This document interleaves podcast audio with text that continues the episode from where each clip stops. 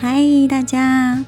要先谢谢支持、喜欢 Angel 八八一零的你们。开工已经一段时间了，希望大家 年假那几天所累积的那个作业量，对我们也要写功课，已经都把生活已经上轨道了。祝福你们！如果你有想要听的主题，或者是有想要借由我在节目上，呃，你有想要思念的人，你有想要跟他说的什么话，都欢迎写信到 Angel 八八一零后面有一个小写的 C at Gmail，我可以帮你们在节目上做转达。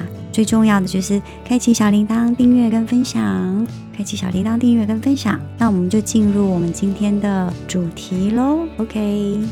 我今天啊，想要跟大家聊的是独立、依赖跟依附这件事情。嗯，会想要聊的原因是因为我们从小大部分都会被灌输要独立、要自主这样子的思考模式，或是学习的方向，去套在我们的身上。过去的长辈或是我们自己，可能都忽略了情感连接的重要性，等于是没有完整的。去了解跟理解依赖、独立跟依附之间的关系，就只是很断定的，就是不要依赖，不要有依赖人的习惯，要独立，要爱自己才能爱别人，要坚强才能爱别人，不准哭。呃，男生的话可能会有“男儿有泪不轻弹”这些说法，其实我个人真的不是那么的欣赏，特别是。男儿有泪不轻弹，这个要求的行为模式，对于心理上其实是不健康的。其实真正在最佳的呃养成跟塑成的时期，是在我们的孩童时期。如果可以在我们受到挫折的时候，是需要主要照顾者。这个主要照顾者通常在嗯孩童时期就一定是我们的父亲、母亲，或者是可能是长辈。适时的去给予我们陪伴，也敏锐的察觉到我们的需求，给予我们适当的支持。其实唯有透过主要照顾者一次又一次、一遍又一遍的这样子陪伴我们成长，照顾我们，也照顾我们的情绪，给予我们安全感，很扎实的让这个东西生根，才有可能发展出健全的。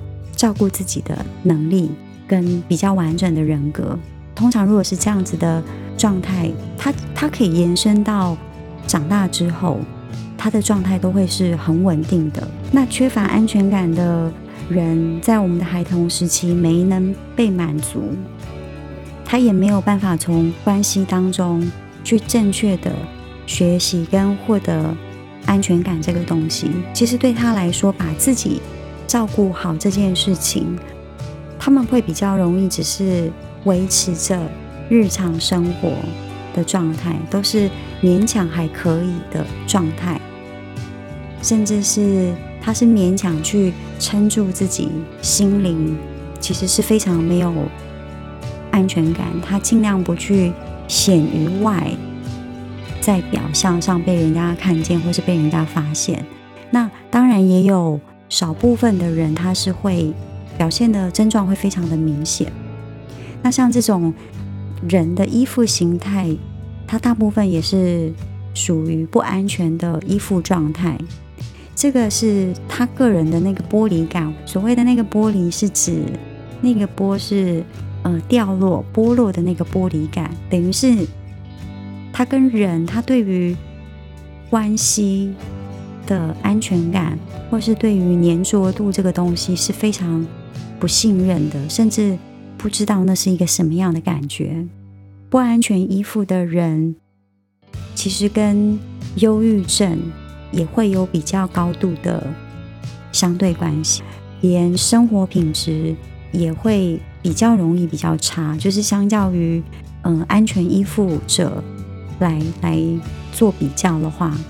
忧郁症跟生活品质其实都会是有一些对等的关系。如果我们没能在孩童时期，我们根本不是能够由我们去控制的这个安全感的建立，我们还有可能去学习吗？其实是可以的。如果今天能够有一个人，不一定是男朋友或女朋友，就是有一个人，也可以是朋友，也可以是一个，嗯，你出了社会，在职场中可能很比较敬重的长辈，都可以有一个人能够陪伴着我们，或是他们在有需要的时候，这个人他就是那么稳定的。坚定的，也肯定的，他就是会在那里，他不会不见。在他们或是我们有危机或是需要的时候，也能够察觉到他们的波动，就是情绪上的波动，然后给予支持。如果是可以这样子的话，是真的可以协助到他们慢慢学习，这是一件很棒的事情。可以让他们知道什么是幸福感，让他们学习到，让他们感受到，提升他们生活中的心灵品质。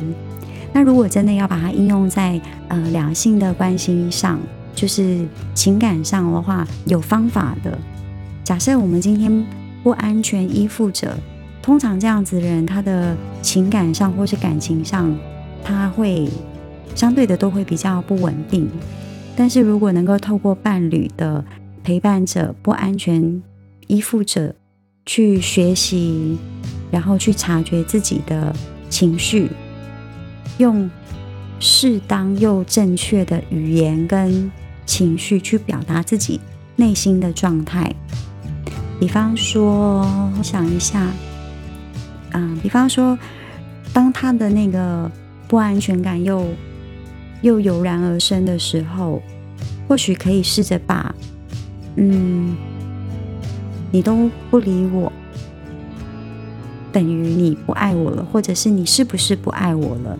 去把它正确的转换成，因为你没有跟我联系，这样子会让我很焦虑。用正确，然后适当的情绪跟语言去做表达，然后反过来，另一方。他是一个安全依附者，但是我们也不曾被教导过如何去面对不安全依附者的反应跟情绪，在不知道如何处理的情况下，就会不自觉的产生逃避。那其实你也可以去说出你内心的脆弱，以及比较正确的表达，比方说，嗯，对，这个是内心的感受，就是。你的或是我的那个安全防护网还不曾延伸，或者是庇护过其他人，所以跟你的接触太频繁，也会让我有一点害怕，有一天会被你抛下。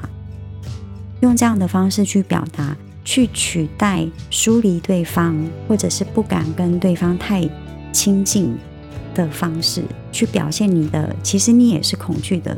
的这这种方式，透过这样子，呃，彼此的方法，都可以比较正确的去接住对方的依附以及不安全依附的紧邻。那不安全依附的不安全感，它其实真的是有有机会提升，然后。去学习、成长、安全感、幸福感到底是什么？那我们回到一开始说的独立这件事情，要独立、够独立，才能去爱别人。如果只是单一方面的去做这样子的论述，你一定是曾经被灌输，或者是不断的自我灌输你过去的经验。经验，没有人会爱我，所以我必须什么都要自己来。没有人可以陪伴我，所以我一定要自立自强。我也只相信我自己，这样子的相对应的观念其实是不够不够完整跟不够健康的，并且其实是没有人可以相信，还是说在你的孩童时期，或是你也灌输了。呃，如果现在已经有结婚的人，你也灌输了你的孩子这样子的信念，然后或是经验，或是记忆，就是一直在接收这样子的讯息。去让这样子的信念一直不断的被强化。对，就是没有人可以陪伴我，但其实这样子是不够健康的。对我必须还是这样说。其实啊，每一个每一个，就算身心灵多健康的人，他绝对都需要一个羁绊跟依附的情感关系。不是成熟的人，他就不需要情感上的连接。那为什么我今天会想要跟大家聊这个？就是在从开工完到昨天吧。我这阵子所接的个案，其实大部分的问题核心都来自于不安全感这件事情，所以其实让我觉得蛮，嗯，就是很想去跟大家分享这件事情啦，因为安全感它真的是我们我们每个人心中的一个钻石跟宝藏，对，只要安全感如果能够学习的够好，或是够健全，够。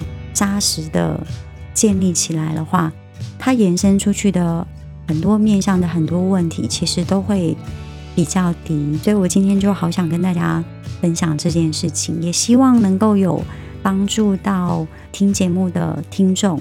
那我们今天节目就先到这里哦，记得要帮我开启小铃铛、订阅跟分享。各位，拜拜。